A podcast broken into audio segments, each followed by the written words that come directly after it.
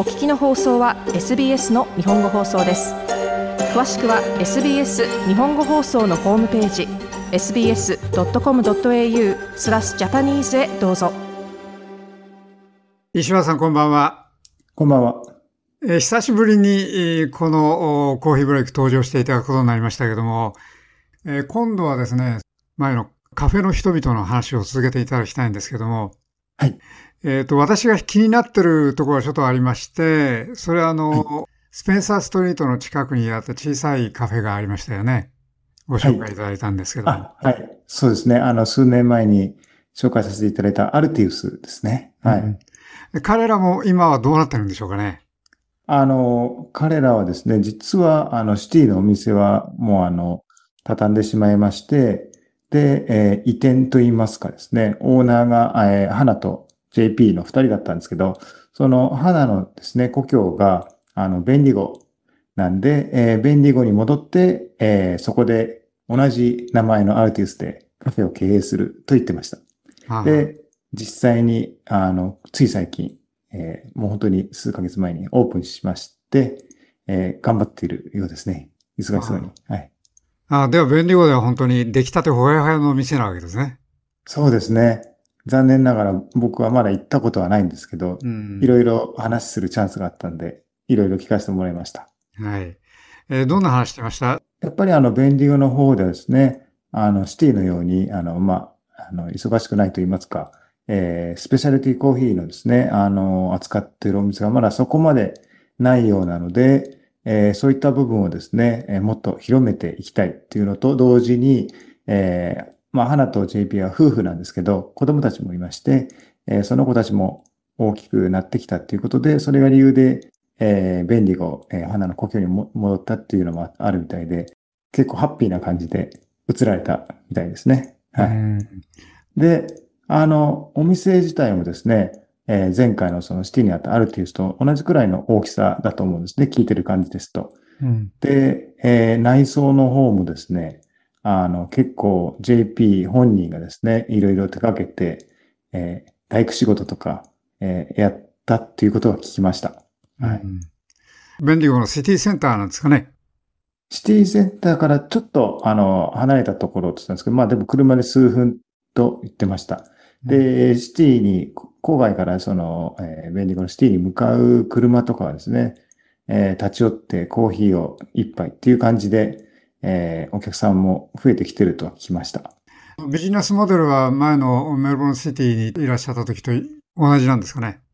そうですね。はい。あの、本当に、あの、えー、席も少なめの、えー、6席ぐらいで、うん、で、えー、そうですね。軽食ですね。えー、ベーグルとかですね、うん、あとは、あの、まあ、ちょっとした、えー、スイーツが置いてあるぐらいで、うん、で、あとコーヒーがメインですね。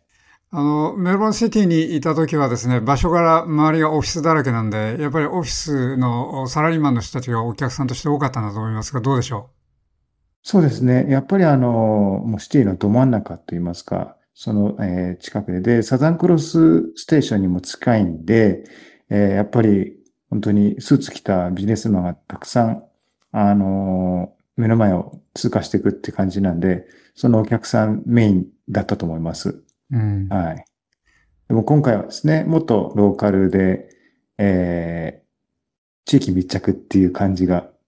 多いのかなと思いますね。で、ちょうどやっぱり JP も花も、あの、子供たちがいたりするんで、その、お母さんお父さんたちが来るのも、いろいろな話ができて、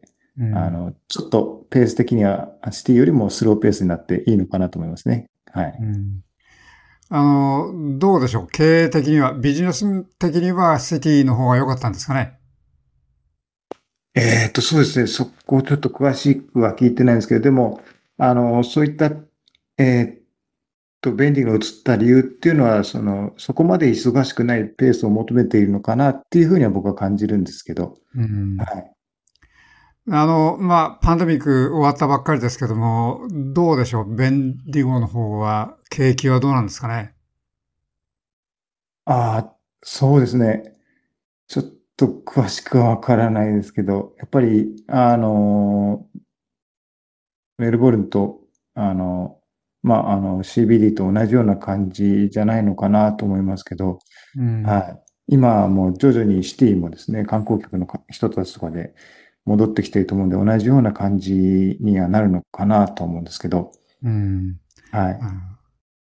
あの、前に石橋さん話していただいたと思いますけれども、このお花と JP ですよね。えはいこの人たちは少し変わったバックグラウンドを持ってるんですよね。そうですね。はい。以前はですね、あの、コーヒーを始める前は、えーメルボルン大学でですね、二人ともなんですけど、陸上の選手であって、で、えージャラットはですね、走り幅跳び、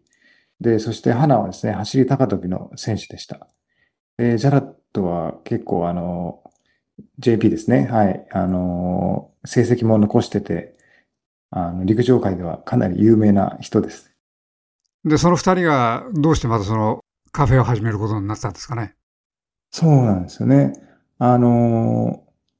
たまたまって言ったらおかしいですけど、高校時代の時にですね、あのースポッツウッドっていう場所にですね、あの、カフェがあって、そこで、えー働き始めたそうです。で、えーそれを聞いてですね、あの、花はその当時はですね、助産師さんの勉強中だったみたいで、で、それと同時に、えーあの、まあ、JP に影響してって言いますか、あの、マーケットレーンのことを知ってですね、えーあの、花はマーケットレーンで、まあ、あの、えー履歴書を持ってきて、で、採用されて働き始めました。で、その後はですね、えー JP も一緒にマーケットレーンで働くようになってですね、えー僕も数年一緒に働きました。で、まあ、彼らに聞いてみたんですけど、今までのですね、あの、カフェでの経験とかもあってですね、やっぱりその、今回のですね、あの、アルティス便利御殿もですね、スムーズにいったと言ってましたね。スムーズにあの、オープンできたと言いますか。あの、もちろんそのカフェを経営するっていうこともそうなんですけど、特にあの、お客さんとのコミュニケーションスキルがですね、あの、以前にも増して、あの、上がったっていうことで、やっぱりその、過去に経験したことがすごく大事だって言ってましたね。うんあ、の、シティのカフェがですね、今回その、COVID-19 のパンデミックでかなり苦しい状態にあったことは、まあ、はいまあカフェだけではありませんけれども、あの、飲食店みんなそうですけども、そういう状況にあったんですけども、えそれは今回その便利語に移った理由ではないわけでしょうね。そうですね。まあ、たまたま重なった、タイミング的には重なったと思うんですけど、僕が一番最後にですね、カフェに行って、シティの方ですね、あの、行った時には、そのことは別に話してなかったんで、えーちょっとす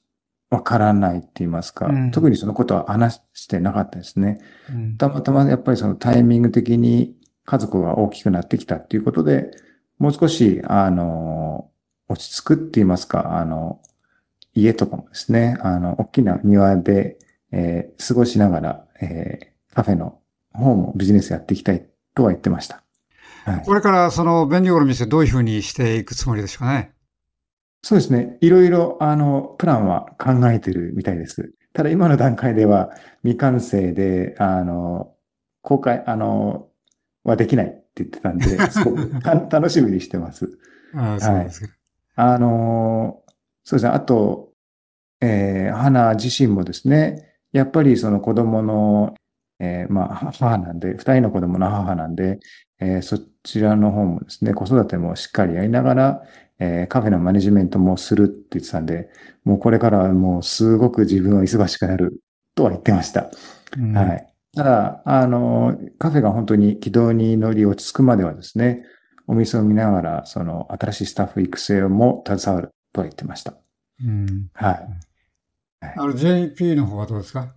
？JP はもう本当にそのカフェに集中するだけですね。うんはい。ああいうのがあったら多分、もともと選手だったんで走ったりはすると思うんですけど、あの、本格的には、あの、運動の方は、あの、集中できないとは言ってましたね。うんはい。でも、やっぱりすごいなと思うことは、そういっ